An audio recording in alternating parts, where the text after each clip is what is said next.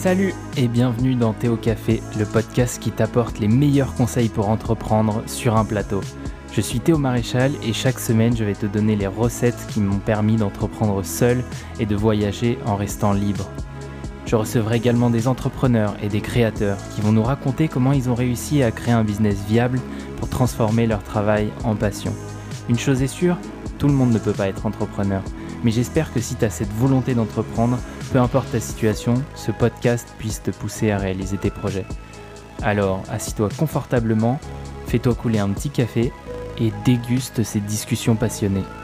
Et sans plus attendre, on va commencer.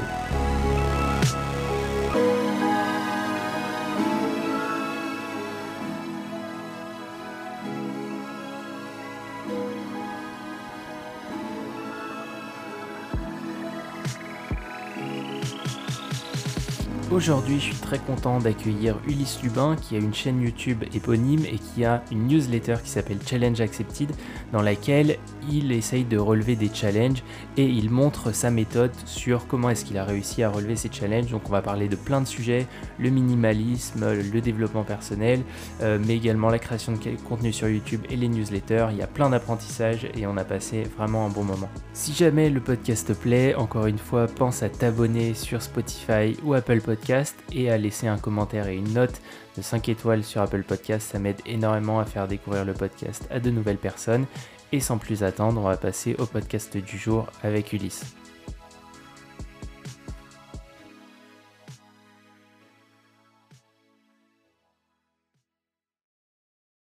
Salut Ulysse, bienvenue au Théo Café. Donc je suis hyper heureux de t'accueillir aujourd'hui. Première question, je voulais te demander comment ça allait et où est-ce que tu étais, si tu peux nous raconter. Salut Théo, bah écoute, merci beaucoup pour l'invitation. Ça va très très bien. Euh, je suis dans un petit tour d'Europe là où on, va de ville en ville un petit peu au hasard avec, euh, avec un de mes amis. Euh, avant de filer vers l'est, direction Dubaï, puis j'espère Bali quand ça ouvrira. Euh, du coup, je trouve que ton parcours est hyper intéressant pour plein de raisons qu'on va aborder dans ce podcast. Mais est-ce que tu peux déjà faire un petit euh, retour en arrière sur vraiment les prémices de, ta vie active, entre guillemets? Donc, comment est-ce que tu es arrivé? On va parler de ta première startup, on va parler de, de, ce que tu fais maintenant, mais est-ce que tu peux nous raconter vraiment ton parcours plus académique, on va dire? Ok. Euh, on a du temps là, on fait version longue ou, très rapide? Non, tu peux faire version longue, de toute façon je te couperai euh, quand, j'aurai une question. Ça marche, ok. Euh, bah alors moi j'ai fait un parcours un peu classique au début, c'est-à-dire j'ai fait tu vois bac S, prépa, maths sup, maths après je suis parti en école d'ingé. Euh, je savais pas pourquoi je voulais devenir ingénieur, donc par curiosité j'ai fait ingénieur en photonique parce que je trouvais ça cool de comprendre le monde dans lequel on évoluait. je sais pas si ça te dit quelque chose, la photonique. Non, mais je veux bien que tu m'expliques du coup. ok, en fait, c'est une sorte, c'est une science en fait qui fait le lien entre le photon, qui est la particule de lumière, et l'électronique. Et donc concrètement, c'est comment est-ce qu'on on arrive à produire par exemple de la lumière avec de l'électricité. Donc ça, on sait le faire depuis un petit moment. Et inversement, et ça c'est tous les enjeux de demain, avec tout ce qui est les cellules photovoltaïques, panneaux solaires, etc. Ok et donc euh, améliorer les rendements et tout ça. Donc moi je trouvais ça cool de comprendre, tu vois, physiquement l'univers dans lequel on évoluait, mais c'était très théorique et j'avais aucune envie d'être ingénieur en photonique finalement.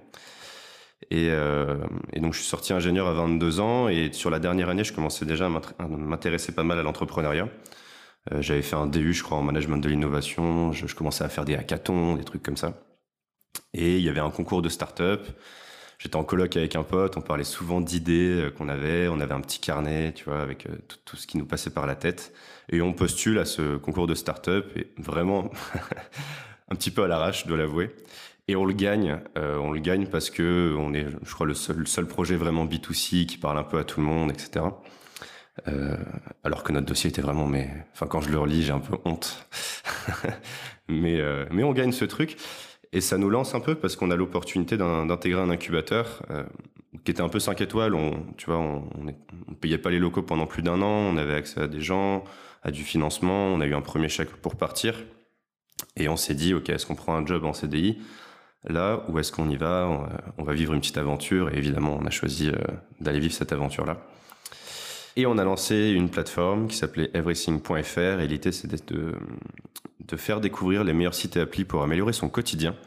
Donc dans l'idée, tout le monde connaît, tu vois, les euh, Amazon, Airbnb, Facebook, Uber, Tinder, etc. Et nous, on voulait euh, mettre l'accent sur des plateformes un peu moins connues, des, des, startups qui venaient de se lancer, qui avaient des services trop cool, on les testait, on les présentait. Et, euh, et voilà, on nous appelait un peu les, les TripAdvisor des services numériques. Enfin, on aurait aimé, aimé qu'on s'appelle, que l'on nous appelle comme ça. Et donc ça a duré deux ans et demi, on a levé des fonds, on avait une petite équipe, mais on avait eu des gros problèmes de business model, on avait beaucoup de mal à monétiser tout ça. Et au bout d'un moment, on a préféré arrêter euh, au bout de deux ans et demi. Et du coup, sur quoi vous l'avez fait un peu votre, euh, votre MVP, si on peut dire? Vous avez développé une, solution ou vous avez juste bootstrappé un site web euh, avec un builder? C'était quoi votre, votre recette? Ah, Non, on était nuls en entrepreneuriat, on savait rien, on était vraiment, tu vois, on, savait pas qu'on pouvait bootstrapper tout ça, on, était vraiment, on partait de zéro, si tu veux. Pour nous, il nous fallait un développeur, créer une plateforme, et puis on s'en foutait du business model, etc. Tu vois. Donc euh, autant d'erreurs que j'ai que j'ai compris par la suite. Mais euh, non, donc on a on a team up avec deux, deux mecs qui, qui nous ont développé un premier MVP assez rapidement quand même. Et après, là-dessus, on a essayé de l'améliorer à chaque fois, de rajouter des features parce qu'on pensait que telles features allaient euh, changer la donne, etc. Alors que pas, forcément. Et, euh, et on a pas mal switché de, produits. Au début, on était vraiment centré sur l'économie collaborative. Après, on a évolué sur tous les services numériques. Mais ça a jamais pris euh, comme on le souhaitait. Donc non, on n'a pas trop de bootstrap. Et du, coup, sur la question, je reviens un peu sur le business model. Est-ce que vous aviez quand même un peu une idée de comment vous alliez faire de l'argent ou, ou c'était euh, vraiment vous saviez pas, vous, vous faisiez juste ça pour euh, parce que vous pensiez qu'il y avait un, un, vrai besoin de, de trouver justement ces, ces, ces services euh, Ou est-ce que vous étiez, vous étiez déjà parti un billet en tête en vous disant que vous aviez un moyen de gagner du revenu de ça?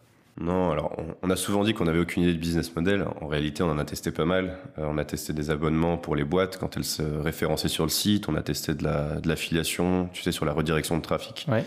Le problème, c'est qu'on référençait des boîtes B2C. Euh, parce que l'idée c'était tu vois, de, de, trouver des services pour le grand public. Et donc ce sont des petits paniers. Et quand tu fais de l'affiliation sur des petits paniers il faut générer un grand nombre de, ouais, de ventes trafic. tu vois. Une grosse grosse redirection de trafic. Et donc de ce fait là nous il fallait qu'on ait beaucoup de trafic. Et donc soit tu as beaucoup d'argent pour générer beaucoup de trafic soit tu le fais un peu euh, enfin euh, tu essaies de générer de la croissance mais c'est un peu long. Et nous on avait on a été parti sur un fusil euh, enfin sur sur une stratégie SEO et on a commencé à vouloir, tu vois, écrire plein de pages, etc. Et ça a mis du temps. Et ce qui est marrant, c'est que d'ailleurs, une fois qu'on a arrêté la boîte, je crois un an après, ça commençait à, à, à porter ses fruits, tu vois, la grossir tout seul et tout. Mais le problème, c'est que les algos étaient pétés. On allait scraper les avis de, de plein de boîtes, tu sais, sur sur Google Play Store, sur l'App Store, sur Facebook, etc. Et il y avait des, enfin, nos algos ne fonctionnaient plus trop à la fin et Okay. Il y avait des boîtes qui avaient des mauvaises notes, qui étaient, où on était référencé juste en dessous, tu sais, avec les petites étoiles directement dans Google en mal noté. On s'est pris, on s'est, on s'est pris des lettres d'avocat, etc. du coup, on a fermé la plateforme parce que, parce que voilà, ça commençait à poser problème.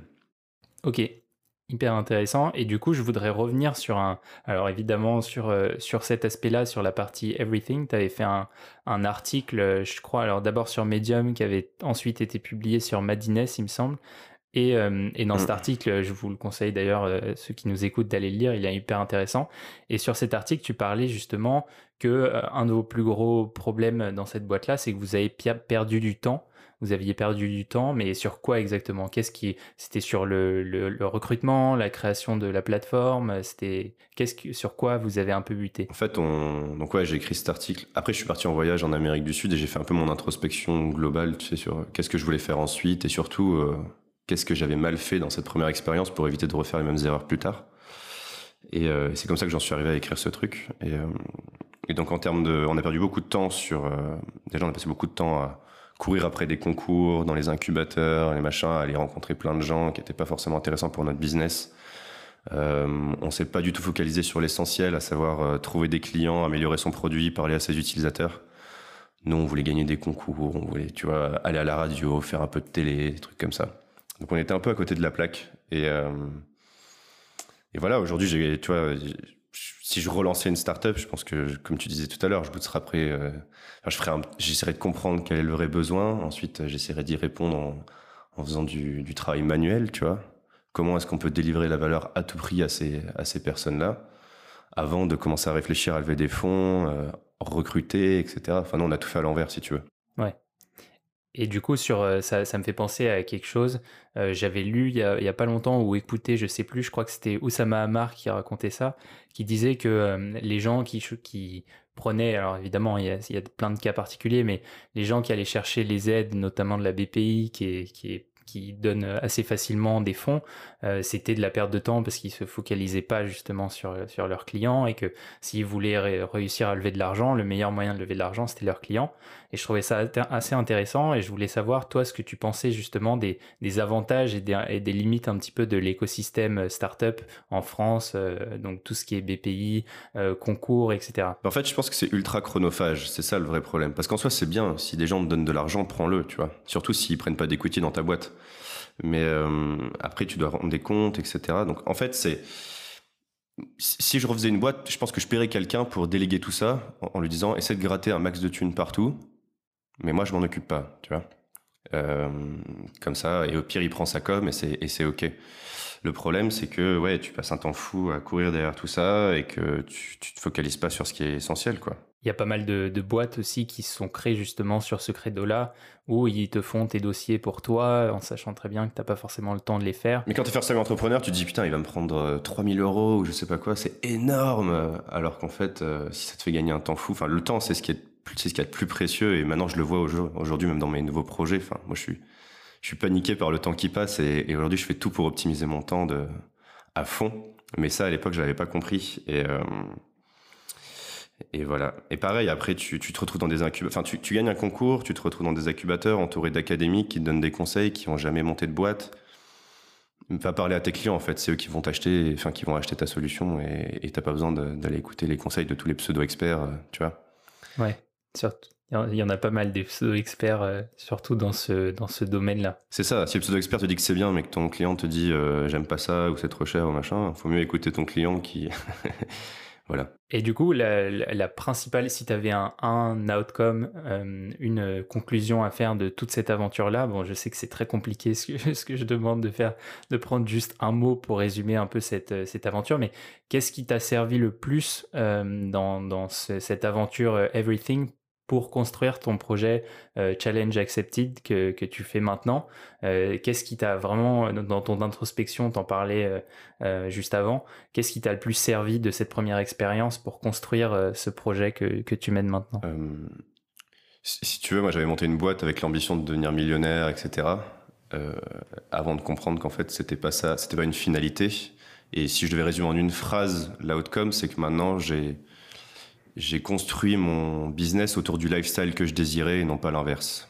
J'ai pas adapté mon, tu vois, mon lifestyle à, à cette ambition-là. Ok. Ce qui change tout, hein. Oui, ça, ça change complètement. De, tu, tu passes de, de l'un à l'autre, quoi. C'est presque, c'est un changement assez radical au final de, de philosophie et, et, euh, et, de mode de vie. Complètement, mais c'est et après j'ai une lecture qui m'avait beaucoup marqué, qui a un peu appuyé ce, ce côté-là. C'était Company of One de Paul Jarvis. Je sais pas si ce livre te dit quelque chose, ouais. mais tu vois lui sa, sa, sa thèse c'est ça, c'est réfléchis d'abord à ce que tu veux, quel est le lifestyle que tu désires, combien tu as besoin d'argent pour vivre ce lifestyle-là? Est-ce que tu as vraiment besoin d'être millionnaire déjà?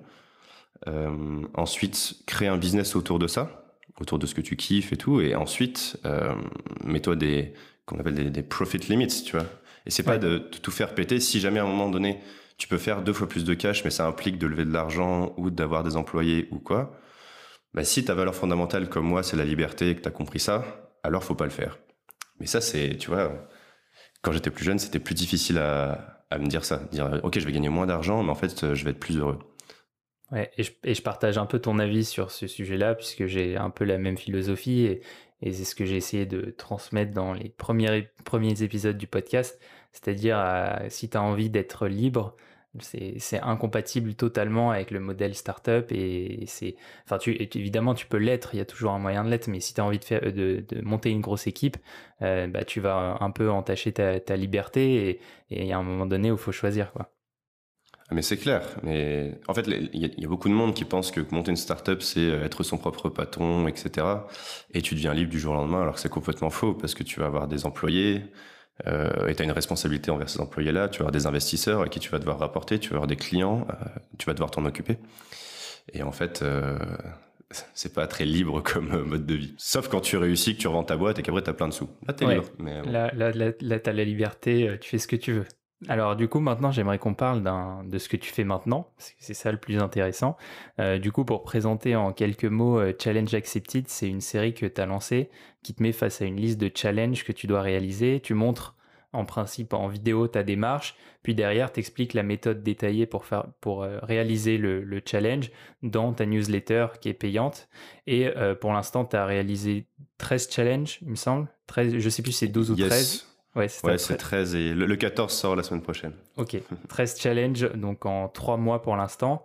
Euh, on reviendra plus tard dans le détail des challenges, mais avant ça, comment est-ce que ça s'était venu? Pourquoi est-ce que tu t'es levé de bon matin et tu t'es dit, ok, je vais faire, euh, je vais faire un tas de challenges et je vais montrer ça sur YouTube? Ben En fait, l'histoire, elle, revient un peu, tu vois, sur la fin de l'aventure entrepreneuriale dont on parlait tout à l'heure. Euh, je t'avais dit, je suis parti en Amérique du Sud, un peu en introspection.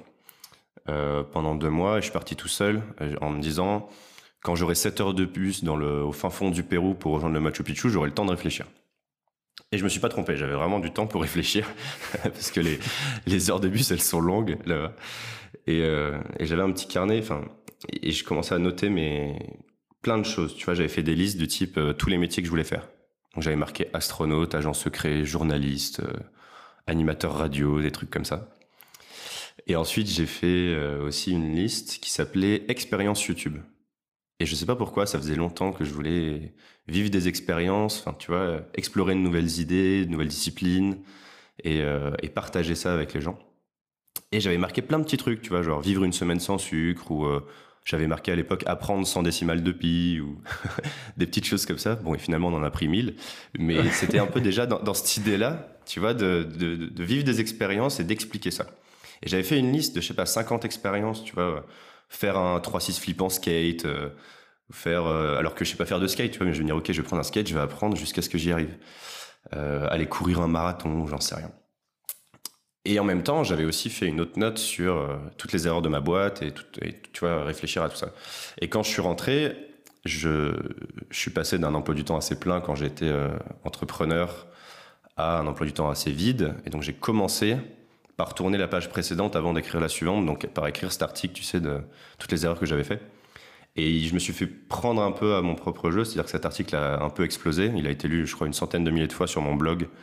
Et après, il a été repris, comme tu disais, par Madines, puis par les échos, puis par la tribune, etc. Et du coup, je me suis retrouvé du jour au lendemain avec un emploi du temps vide versus des centaines de personnes qui voulaient me parler. Et, euh, et j'avais du temps, et du coup, j'ai pris, j'ai pris ce temps-là pour parler à tout le monde. Donc j'ai calé des créneaux d'une demi-heure avec euh, par téléphone et j'ai juste passé, je sais pas, 15 jours à parler à tout le monde, tous les jours. En me disant, bah, je sais pas ce que je vais faire ensuite, ça va me donner des idées et ça va être cool. Et t'avais des gens qui étaient en train de rater leur boîte, t'avais des gens qui voulaient lancer leur boîte, t'avais des personnes qui avaient déjà planté une boîte, qui voulaient juste échanger sur ce que ça, qu'ils avaient ressenti à ce moment-là, parce qu'ils se sentaient un peu seuls dans ce, parce que personne n'en avait trop parlé avant. Et il y avait aussi beaucoup d'offres de, de job. Et j'en ai reçu, je crois, à peu près 40. Et euh, donc j'ai fait 40 entretiens, en tout cas le premier entretien téléphonique. Et, et dans l'eau, j'ai eu des très belles boîtes euh, avec qui j'ai continué les process, un petit peu comme ça. Et je me suis retrouvé euh, avec une bonne opportunité pour partir à Paris, un peu en, en, intrapreneur, dans une boîte qui allait faire le Y Combinator, etc. Donc tu vois, quand tu es dans le milieu startup, c'est ça donne envie, quoi. Surtout quand tu as planté ta boîte. Tu te dis, là, j'ai l'opportunité de vivre ce que c'est qu'une que de scaler, tu vois, un business. Tu as trouvé ton business model, maintenant tu dois aller à plus, plus gros, plus loin, etc. Et je trouvais ça super intéressant. Et pareil, je suis parti à Paris pour faire ça et j'ai fait la même erreur, c'est-à-dire que, alors je regrette pas du tout ce que j'ai fait, hein, c'était une super expérience, mais encore une fois, j'ai adapté mon lifestyle à mon business. Et quand je dis business, c'est qu'est-ce qui m'apportait de l'argent à ce moment-là, même si c'était un, un, job en CDI, si tu veux. Et donc je suis parti à Paris et, très vite je me suis rendu compte que j'étais pas au bon endroit. le, le, job était super intéressant, l'équipe elle était brillante et j'ai appris plein de choses. Mais j'étais pas en train de travailler pour moi, pas en train de faire quelque chose qui était vraiment important pour moi et pas pas au bon endroit pour moi. Tu vois, le lifestyle parisien me correspondait pas tout à fait. Et là j'ai commencé à réfléchir et à, et à repartir sur une grosse introspection euh, round 2 et là, c'est moi qui me la suis construite vraiment de manière euh, logique. Tu vois, j'ai commencé à réfléchir à quel était mon why, enfin, quelle était ma, raison d'être, pourquoi est-ce que je faisais les choses, quelles étaient les choses qui me faisaient vraiment kiffer. Euh, si j'étais riche, qu'est-ce que je ferais? Euh, Si tous les métiers du, monde étaient payés le même, le même salaire, qu'est-ce que je ferais? Est-ce que je serais vraiment là à Paris en train de faire ça? Et, de fil en aiguille, j'ai travaillé sur mes forces, mes faiblesses, etc. Et j'en suis arrivé à me dire, ok, en fait, euh, il faut que je fasse autre chose. Et, en réfléchissant sur mon, ma raison d'être, tu vois, j'ai fait mon ikigai. Je sais pas si ça te parle. C'est un petit. Euh, ça me parle. Ça me parle beaucoup, surtout au Japon. Voilà. Exactement, ouais. Donc c'est ce petit framework qui est censé euh, t'aider à trouver ton why. Et, et, voilà, et en travaillant sur mon ikigai, euh, j'essaie de le résumer en un mot et en une phrase. Et j'arrive à cette phrase qui est euh, explorer de nouvelles idées, de nouvelles disciplines, de nouveaux lieux et partager mes découvertes. Et, euh, et j'ai choisi le mot explorateur parce que j'aimais bien l'idée d'explorer des choses, mais de hacker le truc et d'aller un peu vite dans ce que je faisais. Et, je finis mon ikigai et je me dis, mais attends, j'avais pas écrit un truc il y a un an là-dessus. Et je retourne dans mon téléphone, dans mes Google Notes, tu vois, et je retrouve cette note expérience YouTube. Je me dis, putain, j'avais vu juste quoi. Et, euh, et juste que je me suis fait, enfin, tu vois, je me suis embarqué dans quelque chose d'autre, mais déjà, j'avais, j'avais mis le doigt sur quelque chose d'important. Et, euh, et, je commence à réfléchir sur, ok, comment est-ce que je pourrais explorer de nouvelles idées, de nouvelles disciplines, de nouveaux lieux et partager ça avec les gens. Il se trouve que j'adore écrire. J'avais déjà un blog euh, où j'écrivais pas mal d'articles. Et je me dis, euh, j'aime bien le format vidéo. J'avais aussi une petite chaîne YouTube où je faisais des petites vidéos de voyage comme ça, mais qui avait jamais pris, tu vois, je devais avoir 200 abonnés. Je me dis, ok, si j'explorais des, du coup des, idées, par exemple comme le minimalisme, tu vois, ou des disciplines, comme par exemple jongler ou faire du Rubik's Cube, euh, j'en faisais des vidéos, je me mettais des objectifs un peu ambitieux et, je, transforme ça en challenge pour m'obliger à le faire, tu vois, et avancer et apprendre de nouvelles choses. Et, euh, et si ensuite j'écrivais comment vraiment j'ai fait et comment euh, essayer de rentrer dans l'univers et partager un petit peu beaucoup plus de juste que ce qu'on peut voir en surface sur YouTube. Et en fait, après, c'était hyper logique pour moi. Je me suis dit, OK, en fait, il faut que je crée une chaîne YouTube, je vais relever des challenges, je vais explorer plein de trucs, je vais écrire sur ça. Et enfin, tu vois, c'était ultra logique ensuite. Ouais, tout est, euh, la tout, construction tout bien enchaîné, quoi. Tout s'est, tout c'est, tout s'est imbriqué. Et, euh, et, du coup, comment est-ce que euh, tu as, abordé Alors, évidemment, peut-être que tu changes au fur et à mesure de, des, des, épisodes qui sortent, des challenges, mais comment est-ce que tu abordes un challenge en particulier, juste euh, de manière générale, euh, pourquoi est-ce que, enfin, comment est-ce que tu te dis, ok, cette fois-là, je fais ce challenge-là? Je sais pas si tu as ta liste de tous tes challenges prêtes. Je sais qu'à chaque fois sur YouTube, tu mets en, un espèce de petit teasing sur, euh, sur des autres numéros un peu plus lointains dans la liste. Je sais pas si tu as la liste toute prête, mais, mais voilà, comment est-ce que tu, comment est-ce que tu t'y prends à chaque fois que tu te dis, je vais tourner un, nouveau challenge, ta méthode en général, quoi? Ouais, alors cette petite, euh, cette, ce petit teasing, c'est du troll. Hein. Dedans, je mets un peu n'importe quoi, comme euh, aller sur la lune, racheter Facebook, euh, checker la reine d'Angleterre ou battre Teddy Riner à FIFA. Euh, c'est plus du troll parce que ça me fait marrer et je vois que les gens souvent ils sont à fond derrière ces challenges là alors que peut-être que peut-être que certains vont se concrétiser probablement pas racheter Facebook mais euh, je te le souhaite peut-être aller dans l'espace tu vois on sait jamais et mais non, ça c'est ça c'est un peu du troll. J'ai pas de liste préétablie, j'ai juste une liste d'idées. Donc j'ai des centaines de challenges dans ma liste d'idées. Euh, souvent on me parle de choses et je les rajoute euh, tout le temps dans, dans ma liste. Quand j'ai des commentaires qui me donnent des idées de challenge, je les rajoute dans ma liste. Euh, et ensuite, comment je les choisis, c'est soit par opportunité. Par exemple, Sylvain Tillon, il m'a invité à faire de l'apnée, je trouvais ça trop cool, j'ai dit ok, j'arrive. Ok. Et comment, euh, comment alors comment est-ce que ça s'est comment est-ce que ça s'est passé? Il t'a dit euh, viens on va faire de l'apnée ou c'était dans le cadre de tes challenges euh, Est-ce que est-ce qu'il savait déjà que tu faisais les challenges ou est-ce qu'il t'a juste dit viens on va faire de l'apnée et, on va se marrer quoi? Ben, on, on, se connaissait par LinkedIn interposé et j'étais venu lui parler de mon idée de mes challenges juste avant de me lancer en fait. Genre vraiment quelques semaines avant et il trouvait ça trop cool et il m'a parlé un peu de l'apnée à ce moment-là et tout. Je lui dis ah ça ça a l'air trop cool. Et un jour, euh, vraiment en commentaire d'une publi, euh, je, crois de mon premier challenge, il me dit bon allez viens faire de l'apnée à Lyon. J'ai dit ok vas-y j'arrive. Et du coup on était chez lui euh, devant sa piscine, il m'a appris à faire de l'apnée. Trop cool. Et c'était trop cool quoi. Donc tu vois c'est vraiment juste un peu par opportunité. Et parfois c'est juste par envie. C'est-à-dire ok là j'ai envie de faire ce challenge là ou, ou voilà. Et maintenant j'aimerais aussi un peu plus recentrer les challenges dans le lieu dans lequel je me trouve. Parce que j'ai un peu ce lifestyle de digital nomade, peut-être qu'on en parlera plus tard mais j'aime bien l'idée de replacer le challenge, enfin, ce que j'apprends dans la culture de l'endroit où je suis. Par exemple, euh, je vais aller en Thaïlande et j'aimerais apprendre le Muay Thai, tu vois. Je vais aller en Chine et je vais aller apprendre le Kung Fu Shaolin, euh, des choses comme ça. Et là, j'étais en Italie, j'ai pris un cours pour fabriquer mes, mes, propres pâtes, tu vois. Je trouve ça trop cool.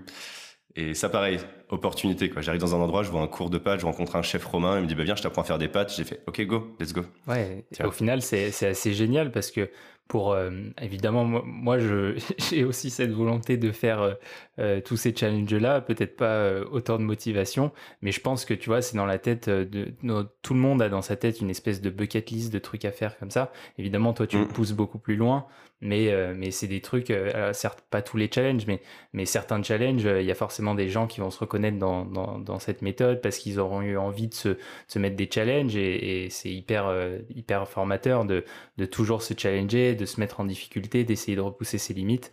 Euh, donc c'est hyper intéressant. Euh, j'aimerais juste revenir sur euh, l'activité parce que là, tu as prévu pas mal de voyages, etc. comment est-ce que tu comment est-ce que tu t'es dit est-ce que tu avais un, un, peu de sous de côté ou est-ce que tu as une autre activité à côté qui te permet de, de tenir le rythme de tous ces voyages et de toutes ces expériences? Comment ça se passe? Ben, une d'abord j'avais mis un petit peu de sous de côté quand j'étais à Paris après, euh, j'ai eu un peu de chômage aussi. Et ensuite, je fais aussi des petites confs euh, sur, euh, qui s'appellent Comment apprendre à apprendre. Et ça, ça me permet de faire un peu de sous aussi. Et en fait, j'ai pas un gros, tu vois, j'ai pas besoin de beaucoup d'argent pour vivre. Enfin, un petit peu parce que tu payes un petit peu des voyages, mais vu que je suis ultra flexible, mes billets d'avion me coûtent très peu cher. Ouais, c'est l'avantage. je vais dans des pays, là, tu vois, je suis en Bulgarie. on a un appart qui est vachement bien et ça nous a coûté vraiment pas grand chose. Ça coûte beaucoup moins cher qu'un loyer à Paris. Ouais. Et, euh, et, je commence déjà à faire des sous aussi un peu avec ma newsletter. Donc, euh, donc voilà, l'un dans l'autre, ça, ça, me suffit. J'ai pas besoin de beaucoup plus. Et euh, tu vois, c'est un peu cité de compagnie of one, quoi. Et puis j'ai pas besoin d'avoir des millions de vues et des, tu vois, j'ai juste besoin qu'il y ait 1000 personnes qui s'abonnent à ma newsletter. 1000 personnes, ça reste quand même un nombre qui est encore palpable, tu vois. Ouais. Et elle est à 5 euros par mois et ça me permet de vivre autour du monde et tu vois c'est vrai que c'est super cool. On reviendra un peu sur le, sur le modèle de, de la newsletter après, mais là j'aimerais creuser un petit peu le, le, format YouTube. Donc tu disais que tu avais déjà fait des vidéos avant. Euh, c'est vrai, je suis allé voir, on peut, on peut trouver tes vidéos. Alors c'était surtout genre des, des, vidéos un peu drone où tu montrais les pays, notamment euh, je crois une au Kyrgyzstan. Euh, mais il y en avait, il y en avait beaucoup d'autres. alors, j'aimerais rentrer plus dans le processus un peu technique. Euh, mais avant, juste savoir, est-ce que tu as toujours eu cette, cette envie de faire la vidéo? Et même si tu en as parlé un petit peu avant, pourquoi est-ce que tu as choisi euh, la vidéo plutôt que qu'un... Évidemment, pour montrer, c'est plus pratique, mais vu que tu aimes bien écrire et que tu gardes quand même la newsletter sur le, le côté écriture, pourquoi est-ce que le format vidéo Est-ce que c'est une question de, de trafic ou est-ce que c'est vraiment parce que tu kiffes monter les vidéos euh, C'est une bonne question. Non, je kiffe pas monter mes vidéos. Euh, c'est pour ça que je, paye un monteur déjà. Ok. Alors on pourrait se dire waouh, t'as 2000 abonnés ou enfin 2500 et tu payes un monteur. Mais ouais, pour moi c'est super important parce que ça me fait gagner 10 à 15 heures par semaine. Euh, et c'est du temps qui est important, tu vois. Ouais. Surtout que tu les consacres aussi au challenge, donc après. Exactement. C'est autant d'heures où je peux apprendre des trucs, où je peux voyager, ou tu vois je peux créer du contenu, ce qui est pour moi le, ce qui a plus forte valeur ajoutée. Mais euh, donc non, c'est un peu par hasard, je me suis retrouvé dans la vidéo. En fait, je, voyageais beaucoup. Je me suis rendu compte qu'avant, je prenais des photos et je les regardais pratiquement jamais. Euh, j'ai commencé à faire une vidéo comme ça, avec mon téléphone, quand je suis parti en Islande, faire le tour de l'Islande avec un pote en van. Je, je me suis dit, ok, j'essaye. J'ai monté ma vidéo, j'ai trouvé ça trop cool. Euh, quand j'avais un petit coup de blues, je regardais ma vidéo et ça me faisait du bien. Euh, je suis le premier consommateur de mes vidéos de voyage, même si, tu vois, mes challenges, je les regarde pas forcément. Enfin, je les re je les re-regarde pas forcément. Mais mes vidéos de voyage, quand je suis, enfin, si à un moment je suis ça va pas trop, un peu nostalgique, ça m'arrive pas souvent, mais un peu nostalgie. Voilà, j'ouvre ma vidéo sur l'Amérique du Sud et je te jure, ça, j'ai un smile énorme pendant 10 minutes. Et, euh, et en fait, ça m'a, c'est devenu un peu ma bibliothèque à souvenirs, euh, ces premières vidéos de voyage, et je trouvais ça vraiment trop bien d'avoir ça, tu vois, et de pouvoir se souvenir de tout ça. Et naturellement, quand après j'ai réfléchi à mon nouveau projet, je me suis dit, bah, j'ai envie de faire de la vidéo, parce que ça, ça, laissera une vraie trace de tout ça. Et, et même plus tard, tu vois, ça laissera un héritage. En fait, la première génération a laissé un héritage numérique à nos enfants, petits-enfants. Et est-ce que ce serait pas cool d'avoir toutes les vidéos des voyages de ton arrière-grand-père tu vois? Ah, moi, je, je paierais pour les voir. Hein. Si les, les voyages de mon grand-père, je, je paierais pour voir ces vidéos. Tu vois? Quand il avait 20 ans et qu'il faisait des conneries et tout. Enfin, moi, je trouve ça trop cool comme idée. Et euh, donc voilà, et, naturellement, et après, je, j'étais assez à l'aise en vidéo. ça, le, média me plaisait bien et j'étais aussi un gros consommateur de YouTube aussi. Peut-être, ça vient peut-être de là, tu vois. Vu que je consommais beaucoup de YouTube, je me suis naturellement tourné vers ça. Ok. Et du coup, est-ce que, alors, sur, on va être un peu pragmatique, mais est-ce que sur tes challenges, euh, dans le choix de tes challenges ou, ou dans le choix des, de comment tu, tu, nommes les vidéos et l'ordre, etc., il y a une notion par rapport au, à une vision plus marketing, on va dire, où euh, tu choisirais les, les, les, vidéos et les challenges en fonction des mots-clés qui peuvent ressortir plus facilement sur YouTube Ou est-ce que euh, vraiment l'optimisation SEO de, de, tes challenges, tu t'en fous et tu fais juste les challenges qui te font kiffer? Ouais, non, je m'en fous. je m'en fous complet. Euh, je fais juste des trucs qui me font kiffer et je me mets juste une règle c'est quand je fais un challenge, il faut que je puisse avoir un objectif identifiable et précis. Euh, je, peux pas. Par exemple, j'ai eu un truc où je suis allé faire quelques jours de surf et j'en ai pas fait un challenge parce que justement je trouvais pas d'objectif précis. Je peux pas dire j'apprends le surf, tu vois. Je peux pas dire j'apprends le russe. Ça, pour moi, ça a pas de sens. Il faut que j'ai vraiment un, tu vois, un challenge, c'est un truc que tu dois relever. Euh, et ça aurait été quoi Surfer une vague de 2 mètres, ouais, ou, participer à une compète de surf ou un truc comme ça. Et là, j'avais pas assez de temps, c'était pas assez palpable et du coup, j'en ai pas fait un challenge. Mais quand quand j'ai un truc, tu vois, un truc assez précis, euh, là, j'en fais et je réfléchis pas trop à la SEO et tout. Après, j'essaie d'écrire une petite description un peu sympa de la vidéo, mais euh, mais non, c'est vraiment, enfin, faut se faire kiffer avant tout, je pense, tu vois. Ok. Et, du coup, est-ce que tu, euh, vu que tu as démarré vraiment la, publication au final il n'y a pas si longtemps que ça, est-ce que tu commences à te prendre au jeu de, au jeu de YouTube, un peu tout, tout, tout ce qui est lié à, YouTube, c'est-à-dire euh, euh, les durées de visionnage, euh, tu vois, tous ces paramètres-là, ou est-ce que tu, tu, les laisses un peu de côté Est-ce que voilà, est-ce que tu te prends au jeu pareil des commentaires, des, des, des de, faire réagir un peu ta, ta communauté, ou est-ce que vraiment tu, tu te focuses sur les challenges? Ben alors sur la durée de visionnage, pas tant, mais j'ai un peu de chance, c'est que les, les challenges, tu as une phase de, tu vois, état initial, quel est mon niveau au début, donc ça, faut que je le montre. Ensuite, tu as une phase d'apprentissage qu'il faut montrer aussi. Ensuite, tu as une phase de démonstration, en gros, le moment où je vais relever vraiment le challenge, l'objectif, une fois qu'il est atteint. Et là, en plus, je rajoute une phase vlog dans chaque challenge qui est l'endroit dans lequel je suis. Essayer de partager un peu la vibe, tu vois, du lieu. Donc là, ça va arriver dans les prochains challenges. Tu vois, là, j'ai fait l'alphabet à l'envers en moins de 3 secondes à Ibiza. Euh, les pattes, ce sera à Rome. Là, Sofia, j'ai démarré un challenge, faire 100 pompes d'affilée. Là, là, je m'engage sur ce podcast à faire 100 pompes d'affilée. C'est parti. Et euh, j'en suis à 26. La, la route est longue.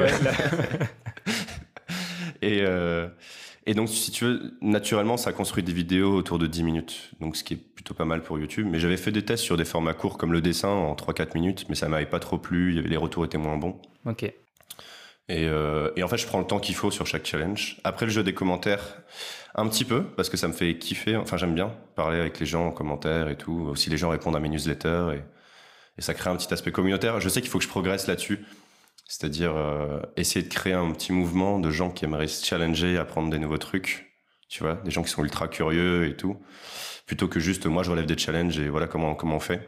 J'aimerais vraiment arriver à développer cet axe-là un peu plus communautaire, mais là je pense que je suis pas encore suivi par assez de personnes. Euh, mais ça va arriver, c'est sûr. Ça va, ça va arriver, c'est sûr.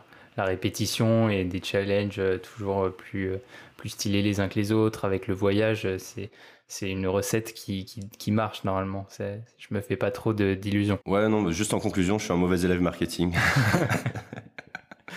bah après, c'est ça, je pense que de toute façon, même sur les, les décimales de pi, sur, euh, sur plein de challenges, sur l'apnée, etc., je, je, pense que c'est des trucs qui, qui intéresse les gens et qui ça va finir par remonter. Et même sur juste le, la, la, tagline de, de, la vidéo à partir du moment où tu vois challenge apnée ou challenge euh, Rubik's cube etc je pense que d'une manière assez organique ça, ça finira par remonter au fur et à mesure que tu publieras des nouveaux challenges. Ouais bah j'espère que ça remontera. Mais je me fais pas trop d'inquiétude hein. je, je me dis que j'ai du temps tu vois. Ouais c'est clair T'es pas, pas pressé. Alors j'aimerais juste revenir sur un, autre point. Euh, tu en as parlé hein, brièvement juste avant. Euh, tu as fait une vidéo du coup avec euh, Sylvain Tillon. je sais que tu as fait, as, fait d'autres vidéos avec d'autres youtubeurs. Est-ce que tu comptes continuer les collaborations, faire des d'autres collabs avec des youtubeurs sur des challenges bien précis? Et est-ce que si tu peux nous en parler? C'est vraiment c'est vraiment l'opportunité, si tu veux. C'est après j'aime bien rencontrer des gens qui sont forts dans leur domaine. Par exemple là, j'aimerais me lancer dans les échecs et j'ai rencontré Blitzstream qui est le on va dire, principal youtubeur euh, des échecs en France et qui est aussi un gros streamer. Et on s'est kiffé, tu vois. On a passé l'après-midi ensemble, c'était trop cool. Et euh, et du coup, naturellement, ça me donne envie de faire un truc avec lui, ou qu'il me donne un cours, ou qu'il vienne commenter une partie que je fais, tu vois. Mais c'est plus, ces gens-là, plus que, enfin, plus que de la collab, moi, c'est vraiment des gens à qui j'aimerais, enfin, je deviens pote au fur et à mesure. Tu vois, Silencieux, c'est devenu un pote. Et, et, je trouve ça cool de faire des trucs avec ses potes. Ok. Après, euh, ça, de moi-même, je chasse pas trop, si tu veux, les collabs. Si on vient m'en proposer et que c'est cool et que quelqu'un est fort dans un sujet et qui veut m'apprendre, je l'accueille avec les, les, bras ouverts, si tu veux.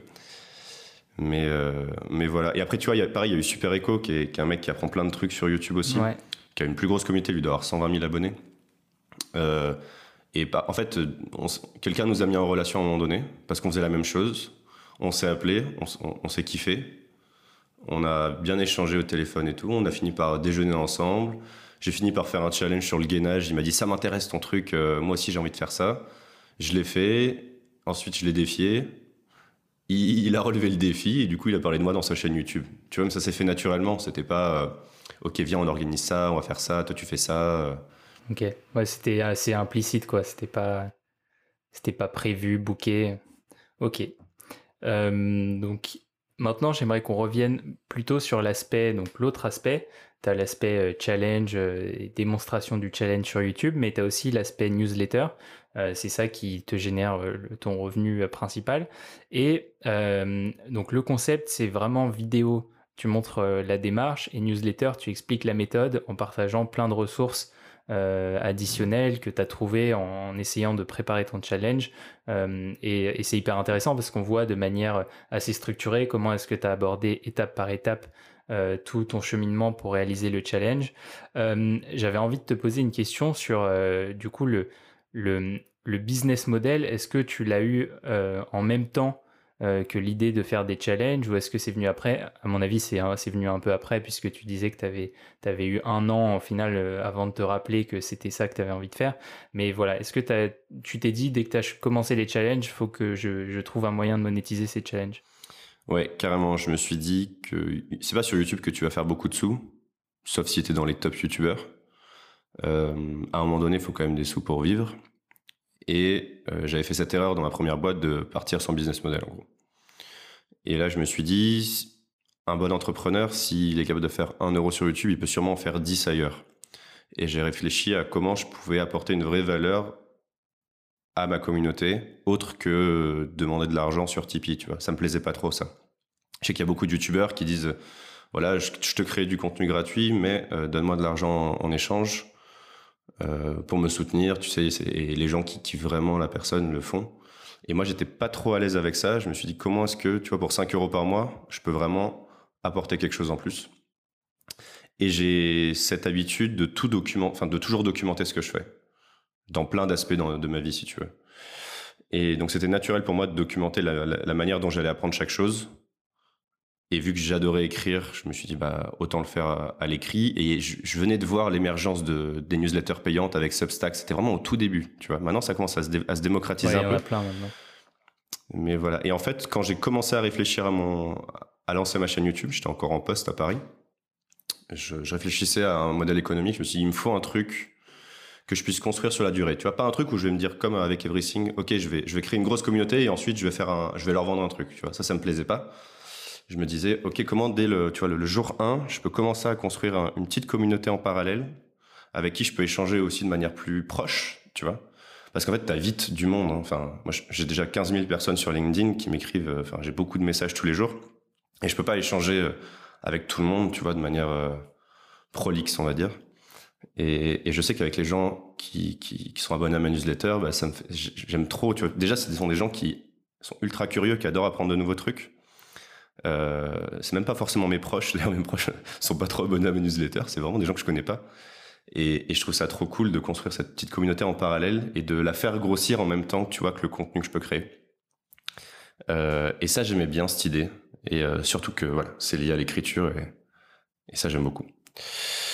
Mais c'est venu assez naturellement. Hein. Ouais, c'est, c'est, Bah, vrai que c'est après, à partir du moment où tu pars des challenges et tu dis que tu, documentes ces challenges, faut, faut, faire quelque chose de cette documentation, entre guillemets, et, c'est un bon moyen de, de le faire. Est-ce que tu, est-ce que tu penses que as, tu, tu pourrais également faire des, des OP, par exemple, sponsorisés Je sais pas si tu as Red Bull qui t'appelle et qui te dit je saute d'une falaise, enfin, tu, tu dois sauter d'une falaise à 15 mètres ou à 20 mètres sponsorisé par Red Bull. Est-ce que ça pourrait t'intéresser ou tu as vraiment juste envie de garder la, newsletter euh, en tant que revenu principal et, unique Je garderai toujours ma newsletter parce que ça, j'aime ça. Mais après, si un jour Red Bull m'appelle pour vivre une expérience de ouf, euh, bien sûr, je le ferai. Tu vois, c'est toujours une question d'opportunité. Moi, j'adore explorer de nouvelles idées, de nouvelles disciplines, de nouveaux lieux. Si Red Bull m'appelle pour faire l'un des trois et qu'il me paye, bah, bah, mos, quoi. Mais il faut que ça reste pertinent. Si tu m'appelles pour présenter un jeu vidéo, euh, ou un jeu mobile, euh, je suis pas sûr que j'accepterais. Mais euh, par contre, je ferai pas de saut de falaise parce que je l'ai fait une fois en Croatie, je me suis pété le tympan, je me suis percé le tympan. Ah merde. Et ça m'a ça m'a calmé. Donc, ah mais je veux bien faire de la wingsuit. Voilà, si quelqu'un de Red Bull qui écoute, moi je suis très très chaud faire de la wingsuit. J'ai mon brevet de parachutisme. on y va quand vous voulez, quoi. J'avoue que j'en ai jamais fait, mais ça doit être ouf. Euh, alors du coup, j'aimerais revenir sur le... Tu en as parlé vite fait euh, euh, juste avant. tu disais qu'il y avait énormément de newsletters sur, sur Substack. C'est un peu comme, comme les podcasts au final. Surtout depuis le confinement, il y a eu énormément de, de gens qui ont créé des choses, qui ont créé des podcasts, qui ont créé des newsletters. Est-ce que tu ne penses pas justement que ça peut être un, un frein pour toi qu'il y ait autant de newsletters? Parce que euh, au final, il y, a, des newsletters qui sont gratuites, il y a des newsletters qui sont payantes. Euh, il, y a, commence à y avoir pas mal de newsletters payantes. Euh, comment est-ce que tu arrives à, fédérer une communauté et à attirer vraiment les gens au point qu'ils arrivent à dépenser, alors évidemment, c'est pas forcément une grosse somme, mais à dépenser 5 euros par mois pour, pour voir tous tes challenges et voir toutes les méthodes?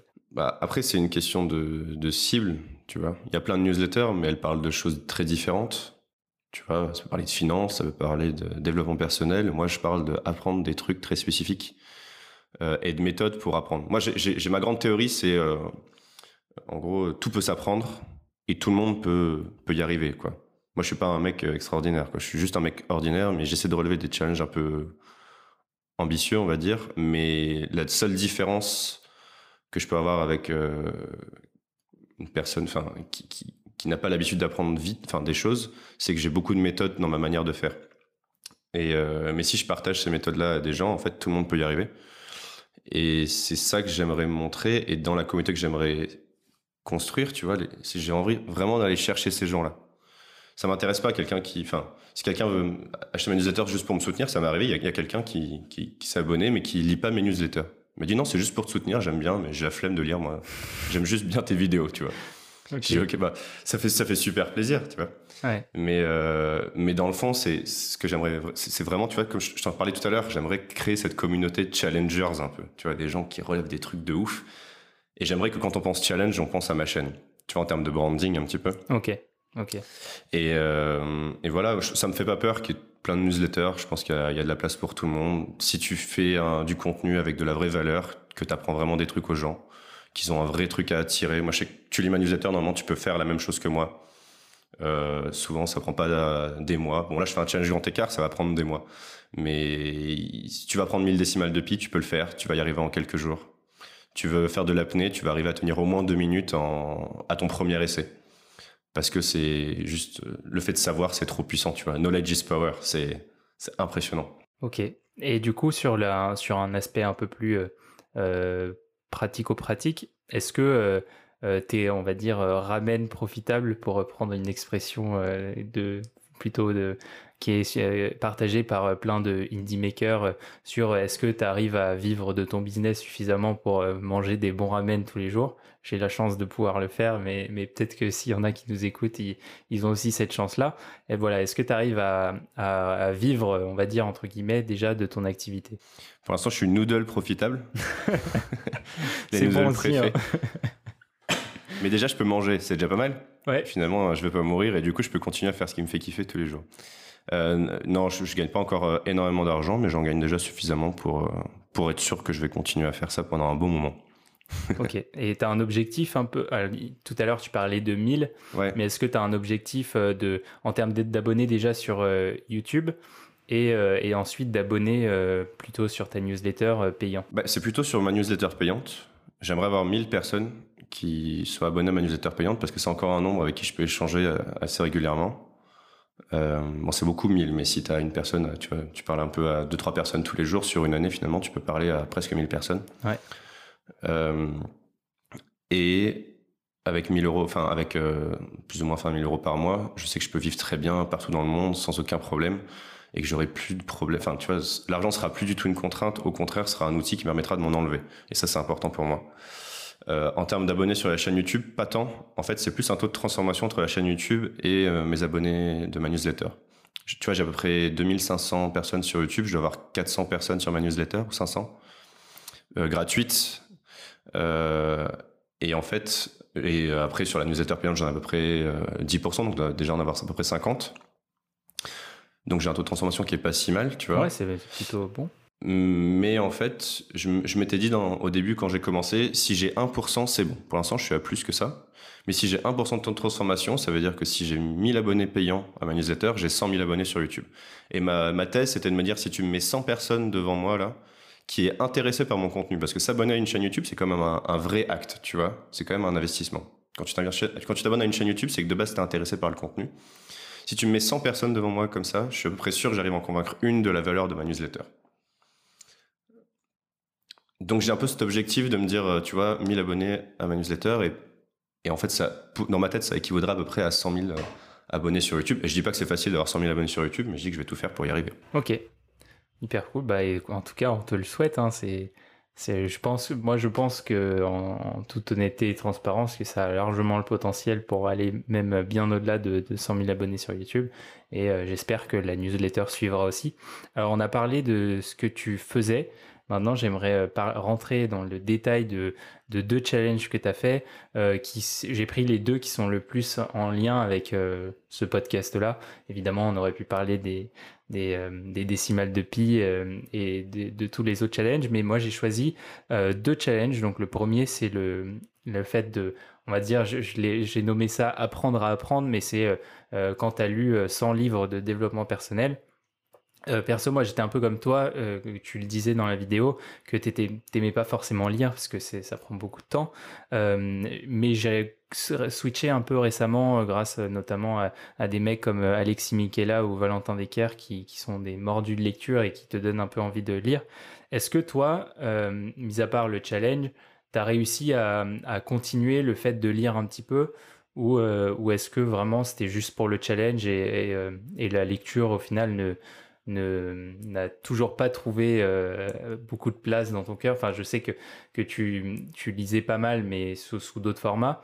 Est-ce que ça t'a donné envie de lire ce challenge des 100, euh, des 100 livres de développement Alors, il m'a donné envie d'arrêter de lire des, livres de développement personnel, parce que j'en ai trop lu. Je crois que j'ai fait une overdose de développement personnel. Euh, non, c'est je j'ai pris goût à la, lecture, mais sur des formats un peu différents. J'ai du mal à me plonger pendant des heures dans un livre. Euh, et en plus, pareil, tu parlais de Valentin Descartes. Moi, j'ai beaucoup échangé avec Jean-Charles Curdeli et il me motive aussi à lire, mais, mais je sais que j'ai du mal à m'y mettre. Et hum, par contre, je, je, lis sous d'autres formes. Tu vois, j'écoute des, des podcasts pas mal aussi. C'est une forme de. Les livres audio, c'est pareil. Tu, tu écoutes des livres audio? Oui, j'écoute pas mal de livres audio sur Audible aussi. je suis en train de me, me réécouter Sapiens parce que c'est. J'ai fait un petit challenge sur l'alphabet. Je me suis replongé dans l'histoire de l'écriture et j'ai trouvé ça fascinant. Et du coup, je me suis dit, ok, il faut que je réécoute Sapiens. Je l'avais lu il y a, a 3-4 ans et j'avais déjà quasiment tout oublié et c'est grave. Et euh, donc je me le relis. Et donc ouais, je, continue un petit peu euh, sous d'autres formes. Après, ça m'arrive de lire aussi un petit peu hein, des livres, genre The Martian, j'avais adoré. Tu vois, c'est du roman par contre, c'est pas du c'est pas du développement personnel. En fait, j'en ai trop lu et, je pense que j'ai vraiment bien résumé toutes les idées de tous ces livres-là. Parce que finalement, ils sont tous dans la même euh, approche, quoi. C'est deviens une meilleure version de toi-même, euh, sois heureux. Concrètement, c'est ça l'objectif. Et c'est juste que chaque auteur a sa méthode pour y arriver. Et euh, chaque auteur va t'expliquer comment faire. Il va enrober ça dans beaucoup d'exemples, dans beaucoup d'histoires, et parfois dans un peu de bullshit. Et il euh, faut arriver à faire le tri là-dedans. Et, moi, ce qui m'intéressait dans les livres de développement personnel, parce que c'est pas de la grande littérature, c'est vraiment l'idée et, ce que tu as en tirer, tu vois, c'est les leçons. Mais d'ailleurs, justement, si je me trompe pas, je crois que c'était euh, Sylvain Tillon justement qui disait que lui, il aimait pas trop les, livres de développement personnel, non? Ouais, il disait qu'il y avait beaucoup de bullshit à l'intérieur. Mais il a raison. Hein. C'est le problème, c'est que ces livres ont été écrits par des gens qui ont trouvé une méthode qui fonctionne pour eux, et ils essaient de l'imposer aux autres. Euh, alors souvent, c'est très réfléchi parce que ce sont des mecs qui sont assez successful et évidemment, quand tu appliques certains de leurs conseils, ça peut que être bénéfique généralement euh, par rapport aux habitudes que nous on pouvait avoir, enfin que l'on peut avoir.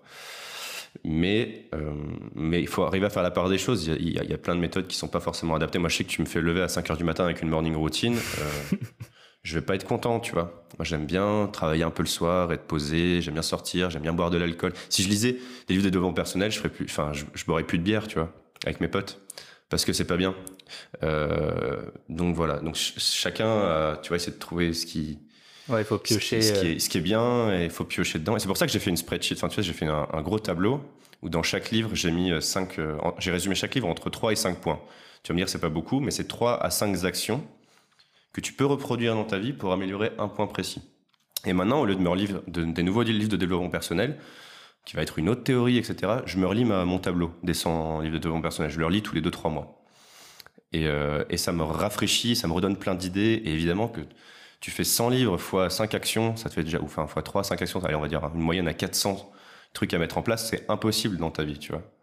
Donc moi, j'essaie d'en sélectionner quelques-uns par mois et j'essaie de voir quel impact ça a. Et c'est déjà euh, pas mal. Non, mais parce qu'au final, le, le, ce, qui est, ce qui est vraiment différent entre lire un livre et, euh, et, juste tirer les, les, les, idées du livre. C'est juste que quand tu lis le livre, tu l'imprimes euh, une centaine de fois à travers des exemples, des contre-exemples, des sous-exemples. Mm. Tandis que quand tu, tu lis euh, juste les, les, les principes, bah, tu as juste les principes sans les exemples. Donc peut-être que ça, ça reste un peu moins ancré, mais il y a tellement de livres, il y a tellement de concepts que, que tu, tu de toute façon, tu oublieras tout. quoi. Enfin, t'oublieras pas tout, mais la, grande majorité. C'est pour ça que moi je relis souvent les, les, les, learnings. Comme ça, ils restent en tête. Mais c'est une bonne euh, idée. Euh, donc maintenant, j'aimerais parler d'une deuxième vidéo que tu as faite que, sur un truc que j'aime beaucoup aussi. Euh, je m'y suis mis récemment. J'étais pendant un, moment, j'étais le, cauchemar sur Terre. J'étais l'anti-minimaliste. on va parler un ah peu du, du, Ah ouais, j'étais j'étais une catastrophe. J'avais toujours des. Tu sais, surtout le, sur l'électronique. Alors évidemment, c'est quand tu fais des podcasts, quand tu as, toujours plein de câbles, des trucs comme ça. Mais, euh, mais voilà, pendant un moment, j'étais vraiment le pas, pas non plus un, mec qui faisait du show-off et tout, mais j'avais juste plein plein de trucs. J'avais une tonne de trucs. Et petit à petit, bah, le fait de voyager, etc., ça ça m'a obligé à, justement euh, get rid of euh, pas mal de choses, d'enlever pas mal de choses de, de, de mes affaires. Et, euh, et, du coup, voilà, je voulais aborder avec toi euh, le point du minimalisme.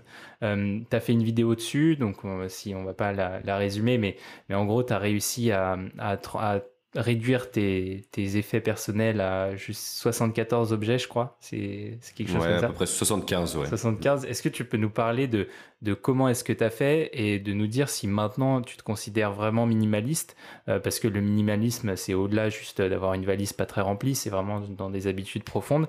Euh, et, euh, et, voilà, au final, est-ce que tu peux nous parler aussi du minimalisme dans, dans, sous un angle qui est un peu lié aussi à ton business, puisque même si euh, tu as, YouTube, une newsletter, mais au final, ça reste un business qui est assez minimaliste, où t'as pas trop de, t'as pas beaucoup d'interlocuteurs, t'as pas beaucoup de, de, de, de, gens qui prennent parti dans, ton activité. C'est vraiment juste toi avec un lien direct euh, avec tes, clients euh, slash audience.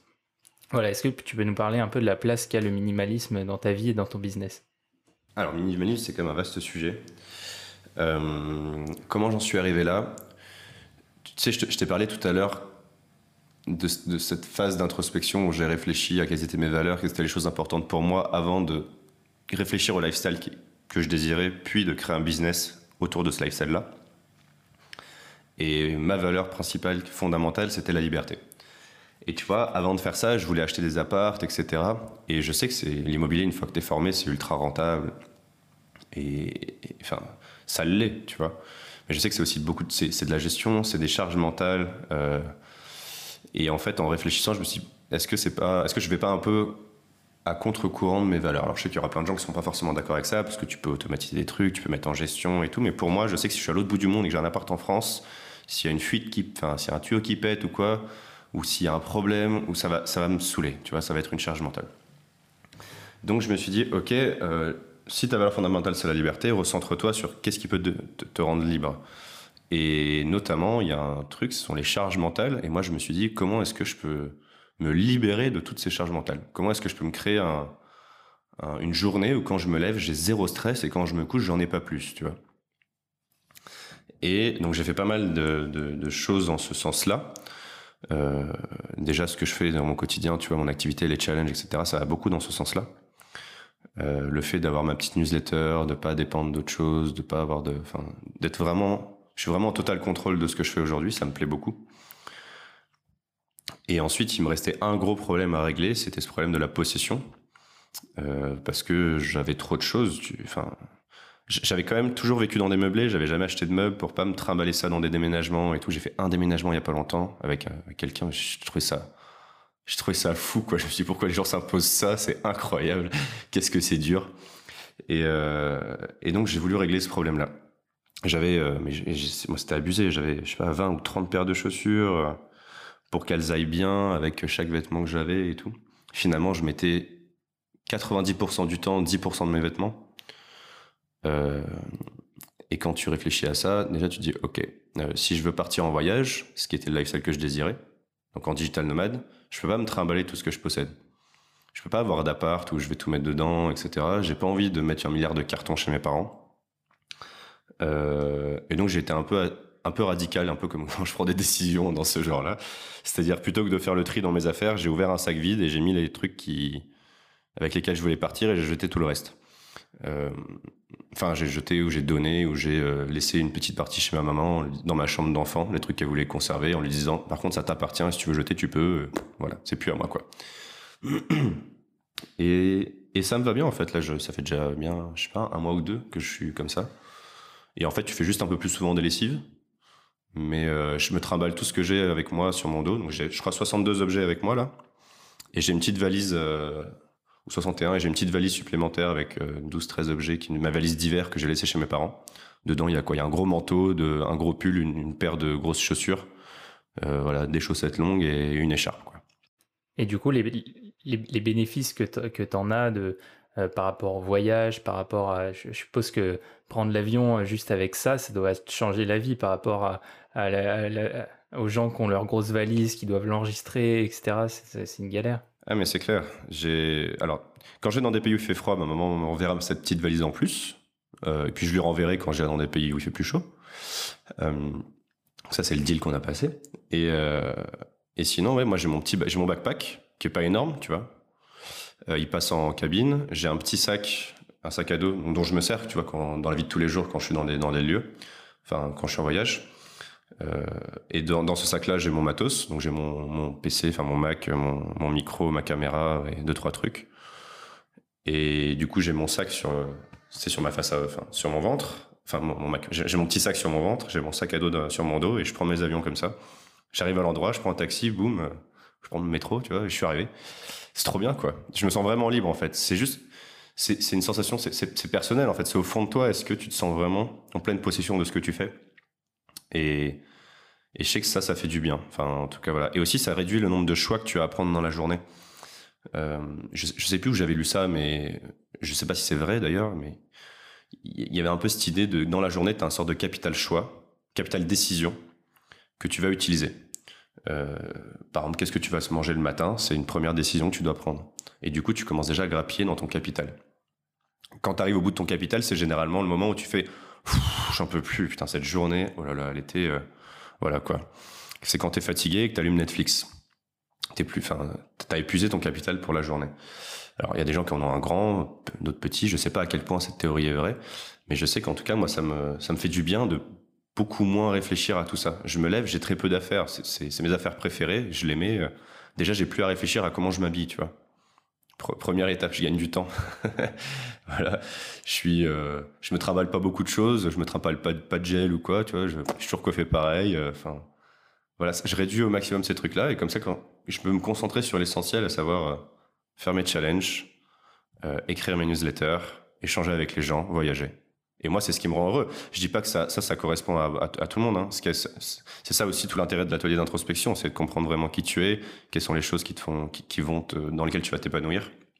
avant de construire autour de ça. Tu vois, moi, c'était ça vraiment le truc important euh, de tout ça. Ok. et voilà. Et du coup, bah, maintenant, on va passer sur le sur le l'autre partie de, au final de de ton projet, parce qu'on a parlé de, minimalisme, des challenges, etc. Mais l'autre partie, c'est plus ta partie perso, c'est le fait de voyager. Euh, donc je sais que tu avais envie d'aller à Bali à la base avant que le, Covid ne frappe à la porte. Euh, mais du coup, t'as as fait un, là en ce moment, tu es, en vadrouille euh, partout en Europe. Je voulais te demander pourquoi est-ce que tu avais envie de, de cette expérience de nomade? Parce que euh, peut-être que tu t'aurais pu être freiné par euh, justement ce qui se passe en ce moment. Il y a énormément de gens qui restent en France. Il y a, y a pas mal de gens qui, parce qu'ils sont obligés évidemment, il y a, beaucoup de gens qui, qui restent en Europe. Euh, pourquoi est-ce que tu t'es dit, euh, ok, maintenant j'ai envie de partir et euh, est-ce que c'est vraiment que les challenges qui ont euh, motivé cette envie ou est-ce que c'est plutôt le nomadisme qui, qui, se, qui fitait bien avec les challenges? C'était quoi ta démarche par rapport justement à cette nouvelle vie entre guillemets de, de nomade? Le nomadisme, c'était quand même l'idée à la base en fait, sur laquelle j'ai plugué cette idée de challenge. Euh, Enfin, si challenge, elle, en fait, elle est liée au nomadisme. C'était juste qu'est-ce que j'ai envie de faire de mes journées? J'ai envie de voyager. Comme je disais tout à l'heure, c'est un peu cette phrase-là, tu vois. Explorer de nouvelles idées, de nouvelles disciplines, de nouveaux lieux. L'idée, c'est d'être un explorateur. Euh, donc en fait, c'est lié. Explorer une discipline, pour moi, faire du Rubik's Cube, j'ai un peu cette même sensation que quand je découvre une nouvelle ville, tu vois. Je découvre un, quelque chose de nouveau. Et ça, ça me plaît. Donc tout ça, c'est lié quelque part. Et après, il fallait, fallait trouver comment est-ce que j'allais faire pour euh, tu vois j'aurais pu rester euh, je sais pas à Paris ou à Lyon et voyager un petit peu. Mais j'avais vraiment une envie depuis très longtemps de de voyager vraiment partout full time. Je me souviens quand j'avais 18 ans enfin je savais pas quoi faire. J'avais dit à ma maman euh, je veux partir faire le tour du monde. Elle m'a dit deviens ingénieur et on et après tu pourras partir faire le tour du monde. Je suis devenu ingénieur et je voulais partir faire le tour du monde mais bon j'ai monté cette start up là tu vois. Mais sinon je voulais vraiment partir et du coup, les, sous de côté que j'avais à ce moment-là, je les ai mis dans ma, dans ma boîte et pas dans ce voyage-là. Mais, euh, mais depuis longtemps, je voulais faire ça. Et là, j'ai enfin tous les feux qui sont ouverts, tu vois. J'ai enfin des sous de côté. Je suis enfin vraiment libre. Tu vois, fondamentalement, je me sens libre. Euh, j'ai aucune contrainte. Si je le fais pas maintenant, je le ferai probablement pas plus tard parce que, bah, je sais pas, tu vois, là, j'ai pas d'enfant, j'ai pas de, j'ai pas de dette, j'ai rien. J'ai rien qui me retient. Et c'est une envie que j'ai depuis super longtemps de, voyager comme ça. Il y a un autre, il y a un autre effet aussi, c'est que quand tu es digital nomade, tu vas aussi dans des spots où il y a beaucoup de gens qui ont un peu ce même lifestyle-là. Euh, tu peux aller dans des co-living et tu rencontres beaucoup de gens qui vivent comme ça. Ce sont soit des gens qui ont une vraie appétence, tu vois, pour créer des produits ou des développeurs ou des freelances, tu vois, avec une compétence particulière, soit ce sont des créateurs de contenu aussi beaucoup. Et moi, ce sont des gens qui m'inspirent beaucoup et j'aime beaucoup voyager à, et aller à leur rencontre. Euh, parce que voilà, ce sont des gens qui, qui en tout cas ont compris plutôt que moi, euh, tu vois, cette idée-là. Et je sais qu'ils me ressemblent un petit peu dans, cette idée-là, puisqu'ils ils ont, ils ont choisi cette vie-là. Donc je me dis qu'ils peuvent m'apporter beaucoup de choses et qu'ils ont plus d'expérience que moi là-dedans et que je vais pouvoir beaucoup apprendre de tout ça. Ok. Et plus précisément, est-ce que tu as une, un, évidemment, tu tout est sujet au, au, changement et, surtout, euh, tu juste, c'est, un des avantages d'être libre, c'est que tu peux aller où tu veux quand tu veux. Mais est-ce que tu as déjà un peu un chemin dans ta tête euh, des pays que tu voudrais faire, euh, une espèce de map, peut-être pas un tour du monde, mais tu vois, juste quelques pays qui t'attirent vraiment et où tu te dis j'ai envie d'aller là-bas parce que ça me fascine et parce que j'ai trop envie d'y aller, quoi. J'ai techniquement, j'ai envie d'aller dans tous les pays du monde. je me mets pas de, me mets pas de bride. Je sais qu'il y a quelque chose à découvrir à chaque endroit. Euh, rationnellement, j'ai choisi une direction pour l'instant. Je vais à l'est. Voilà, je vais à l'est parce que j'ai un objectif à l'est, c'est que dès qu'il sera possible de pénétrer sur le sol chinois, euh, je suis en contact avec un temple Shaolin pour aller vivre avec les moines pendant un mois là-bas. Et euh, vivre euh, la vie des moines Shaolin vraiment. C'est-à-dire, je vais me lever à 5h30 du match, je dormirai sur une paillasse en bois et je vais faire 7h30 de kung fu par jour. Euh, et, et, et, ça, c'est vraiment, tu vois, c'est mon challenge un peu, c'est mon gros challenge à moyen, à moyen terme. J'ai cette vision-là et je sais que ce sera en Chine. C'est pour ça que je vais en direction l'Asie, comme ça, je serai obligé d'être dans le coin et tu vois, ça me poussera à y aller. Euh, malheureusement, pour l'instant, le territoire est fermé et après, ça va être l'hiver. Ils m'ont dit l'hiver, tu vas vraiment chier si tu viens l'hiver. Donc, euh, viens plutôt. Euh, si, si tu veux pas en septembre-octobre, viens plutôt en mars, avril, mai. Voilà, c'est pour ça que je, fais mon challenge grand écart, bon, qui sortira plus tard, mais parce qu'il faut que je gagne en souplesse, parce que là-bas, ils font tout ça depuis qu'ils ont 6 ans, et, et, concrètement, je vais me faire dérouiller par des petites 13 ans. Mais, mais c'est pas grave. Et peut-être que je vais me faire un challenge chinois aussi, ça va dépendre. Si, j'ai l'opportunité d'y aller vite, peut-être que je le ferai pas. Mais si j'ai l'opportunité d'y aller plutôt en mai ou quelque chose comme ça, je, prendrai le temps, je pense, d'apprendre le chinois, ça me permettra de mieux comprendre, euh, de, de, passer à côté de moins de choses, quoi. Voilà. Et euh, donc, direction l'Est, pendant un an, je pense, et ensuite je reviendrai. Je pense que je vais revenir un mois par an en France pour voir mes amis, ma famille. Euh, et ensuite, je changerai probablement de sens. J'irai peut-être à l'ouest, peut-être au sud, peut-être direction l'Afrique. C'est un continent que j'ai pas beaucoup exploré. Je suis juste allé à Madagascar. Donc j'aimerais bien retourner, tu vois, dans, je sais pas, explorer un peu plus. Donc on, verra. Et je pense que, en fait, j'en sais rien dans un an, tu sais. Déjà, je sais pas ce que je vais faire demain. Donc, euh, je, sais que je pars lundi de, de Sofia, là, je suis en Bulgarie, mais je sais pas où je vais. j'ai réservé mon Airbnb jusqu'à lundi. Et euh, donc peut-être Bucarest, peut-être Belgrade, on va voir. Et justement, ça c'est un truc qui, m'intéresse, plus sur le côté euh, organisation, etc. Comment est-ce que tu fais pour euh, rester un peu organisé et productif quand tu as une, une vie qui est aussi libre, entre guillemets, qui est aussi pleine d'imprévus, etc. Est-ce que tu arrives à te garder une espèce de méthode, de trame où tu te dis le lundi je fais ça, le mardi je fais ça, etc. pour bien être en, au bon timing pour tes challenges ou est-ce que c'est euh, un peu décousu? Écoute, quand j'étais entrepreneur, j'étais le mec le plus organisé de la terre. Je crois que j'avais des Trello, enfin, j'avais des, des, gestions de to-do list pour tout, même tous les aspects perso de ma vie, jusqu'au livre, euh, jusqu'aux dates de sortie du prochain manga, de machin, etc. Et depuis que j'ai switché, j'ai plus tout ça. En fait, j'ai juste l'impression de vivre ma vie, tu vois. Et j'ai, enfin, j'ai pas l'impression d'aller travailler quand j'écris une newsletter. Donc en fait, je, je, je, vis mes challenges au travers de mes voyages, au fur et à mesure. Je sais que je, je me décide d'un challenge à un endroit, je vais le faire, je vais visiter. Bon, une fois que ça s'est fait, il faut que j'écrive la newsletter, puis il faut que je fasse ma miniature. Et tu vois, tout se découle. Et je sais que je veux publier toutes les semaines, toutes les deux semaines. Donc en fait, non, il y a pas de, j'ai pas de planning, j'ai, j'ai pas de, mais j'ai pas à me contraindre pour le faire, si tu veux. Ok. Tu vois? Ouais, c'est un, c'est un vrai plaisir à chaque fois de d'écrire, de, faire les challenges et tout. Ok, hyper intéressant. Euh, du coup, je te propose de passer aux questions de la fin. Euh, donc, c'est des petites questions que je vais te poser. Euh, tu peux répondre soit par une phrase, soit par plus si, si tu as envie de développer. La première question. Vas-y, je suis chaud. la première question, c'est à 60 ans. Donc voilà, tu as 60 ans. On va dire que ta carrière est derrière toi pour le, le gros. Évidemment, tu travailleras au-delà de 60 ans. Mais on va dire que ta carrière est derrière toi. quelle sensation t'aimerais avoir? Quand tu te dis je raccroche, c'est bon, c'est terminé, euh, c'est quoi le sentiment euh, profond que tu aimerais avoir J'aimerais flotter. j'aimerais être dans l'espace. Ça, c'est. J'ai une to-do list euh, de tous les trucs que j'aimerais faire et aller dans l'espace, c'est le numéro un. Donc j'ai deux choix. Soit je deviens astronaute, soit je deviens riche. Ou soit suffisamment, je sais pas, opportuniste pour avoir l'opportunité d'y aller un jour. Et puis peut-être que ça sera euh, démocratisé d'ici là. Hein. On ne sait pas, c'est dans longtemps. Probablement, ouais. Mais je pense que d'ici là, je pense que le tourisme spatial se sera un peu développé. Et moi, je serai le premier à mettre beaucoup d'argent pour faire ça parce que c'est mon rêve numéro un. Donc en fait, ça, ça vaut tous les autres, tu vois. Euh, donc voilà. Après, non, plus sérieusement, euh, je sais pas. Moi, je, en fait, je sais déjà pas trop ce que je vais faire. Euh, tu vois, mes challenges, ils arrivent au fur et à mesure d'ici 60 ans, je pense que j'aurais encore changé mille fois d'avis sur ce que j'allais faire. Donc, je sais pas. On verra. En tout cas, ça, ça promet d'être marrant et intéressant. C'est clair. Et plein d'apprentissage. Euh, ouais.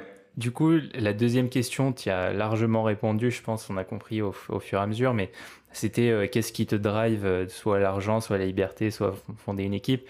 Bon, on a bien compris que, que sur ce point-là, c'était la liberté.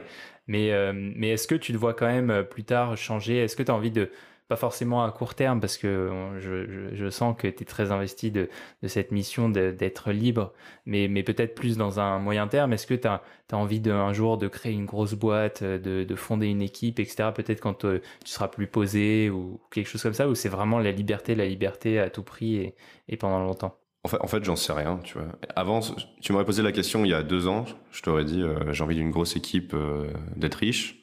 Maintenant, j'ai envie d'être libre, de kiffer ce que je fais. Et peut-être que dans cinq ans, ça changera. J'en sais vraiment rien. J'ai l'impression d'avoir quand même beaucoup travaillé sur moi et de mieux me connaître qu'avant. Donc, et je pense que ce qu'on appelle l'expérience, c'est normal, je deviens plus âgé aussi. Euh, donc, je pense mieux me connaître et je pense être plus en accord avec moi-même dans ce que je fais aujourd'hui. Mais franchement, je découvre tellement de choses tous les jours. Toutes les, tu vois, le minimalisme, je connais, c'est pas ça il y a, il y a, trois mois. J'ai vu un documentaire, j'ai commencé à m'intéresser à tout ça. Je me suis rendu compte que j'avais. c'est celui de, c'est celui qui est sur Netflix de Matt C'est ça, exactement, de Matt Davella. Et, et, je me suis rendu compte que j'avais beaucoup d'aspects minimalistes déjà ancrés dans ma vie, parce que en fait, j'avais cette idée de liberté un peu derrière. Et, et, en fait, je me suis rendu compte de plein d'autres choses. Donc, tu vois, euh, il y a tellement de choses qui évoluent. Euh, mais pour l'instant, je, vais rester un peu fidèle à moi-même. Évidemment, je vais répondre à la liberté. Mais euh, on verra ce que l'avenir nous réserve. Ok. Hyper intéressant. Et, euh, et du coup, donc, euh, si tu avais une, une phrase à dire à tous ceux qui écoutent ce podcast, une phrase à, se remémorer tous les matins quand tu prends ton café, parce que le podcast s'appelle Théo Café, du coup, il fallait faire un, un, petit jeu de mots, ce serait quoi? Une phrase vraiment tous les matins que tu dois te répéter dans ta tête, que les gens doivent se répéter dans la tête selon toi? Comment tu gagnes ton argent, c'est plus important que combien. J'aime bien cette phrase. Elle est de Gary Vaynerchuk.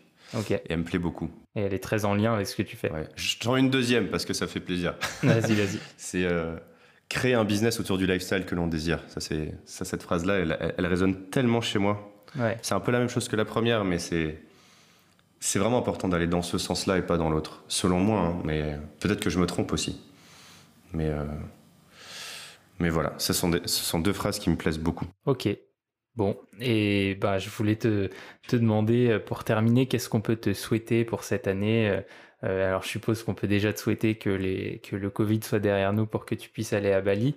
Mais, mais si jamais il y a, y a d'autres trucs, qu'est-ce qu'on pourrait te souhaiter pour cette année 2020 cette fin d'année? Écoute, des ouvertures de frontières, 1000 abonnés sur ma newsletter payante, la NASA qui me contacte pour faire un test dans l'espace. Euh, non, je suis peut-être un peu trop ambitieux là. Je sais pas, juste de, de, d'apprendre plein de trucs, de continuer à se challenger, de rencontrer plein de gens intéressants et de, et de continuer d'explorer plein de choses. Voilà. Ok. Bon bah merci beaucoup d'être d'être passé sur ce podcast. Si les gens ont envie euh, de, de te contacter, de te voir, où est-ce qu'ils peuvent te retrouver? Le, le, plus simple pour me parler, je pense que c'est Instagram. Euh, et sinon, pour me voir, bah, vous pouvez aller sur ma chaîne YouTube, euh, regarder d'abord les vidéos euh, avant de lire les newsletters. Et non, Instagram, c'est le plus simple, c'est Ulysse Lubin. De toute façon, c'est partout. LinkedIn, Instagram, YouTube. De toute façon, je mettrai tous les liens dans la description du podcast, donc vous pourrez aller checker tout ça. Et merci pour l'invitation, d'ailleurs, c'était super cool. Et bah, et bah, avec grand plaisir. Et puis, et puis, je te dis à bientôt. Ouais, à bientôt. Merci Théo. Ciao. Et voilà, c'est tout pour le podcast d'aujourd'hui. J'espère que tu as aimé autant que j'ai aimé faire ce podcast avec Ulysse. Si jamais tout mon contenu t'intéresse, n'hésite pas à aller t'abonner à ma newsletter, le Théo Thursday. Tu peux trouver tous les liens qui sont sur le site théomaréchal.com. Ça s'écrit comme ça se prononce. Et tous les jeudis, tu recevras une newsletter avec des tips sur la productivité, sur l'entrepreneuriat et sur le no-code. Voilà, j'espère que tout ça te plaît et surtout si ça te plaît, n'hésite pas à en parler autour de toi parce que c'est le meilleur moyen de faire grandir le podcast et que je puisse faire venir plein d'autres gens hyper intéressants pour qu'ils puissent nous parler de leur activité et de leurs expériences. Voilà, c'est tout pour aujourd'hui, à la semaine prochaine. Ciao